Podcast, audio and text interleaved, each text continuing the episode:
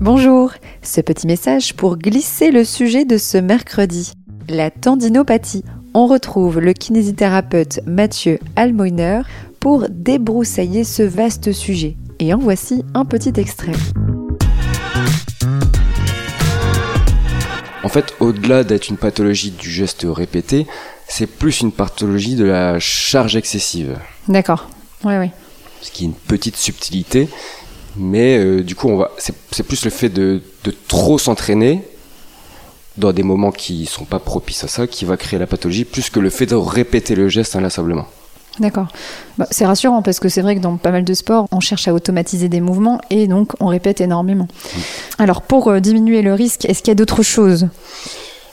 Des choses qui sont faciles à mettre en place dans la vie de tous les jours, comme une alimentation saine et équilibrée. Mm-hmm. Donc respecter une progressivité dans l'entraînement. Ça, on en revient à la, à la notion de charge de travail.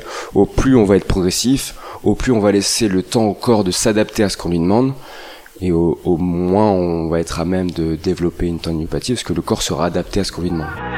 J'espère que cet extrait vous a donné envie. On se retrouve mercredi. Bon début de semaine.